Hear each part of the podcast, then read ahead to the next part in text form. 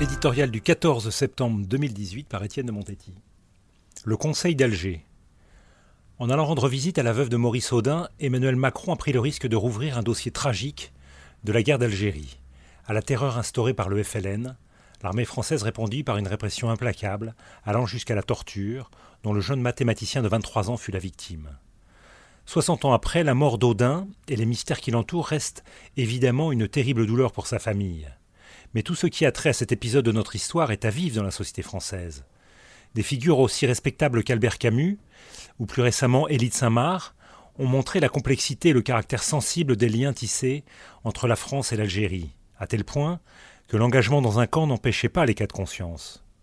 Dans une guerre qui fut à bien des égards fratricide, Odin est une victime. Il y en eut tant d'autres, civils européens ou musulmans, pieds noirs, harkis tués par le FLN à Alger et en métropole.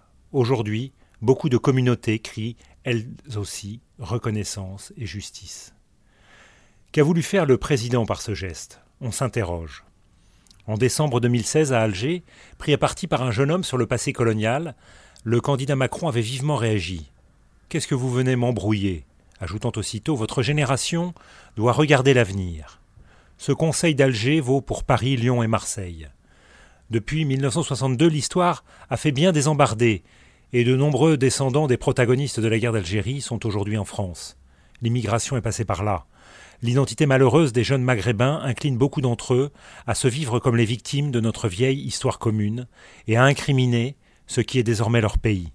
C'est l'une des explications de la fracture nationale.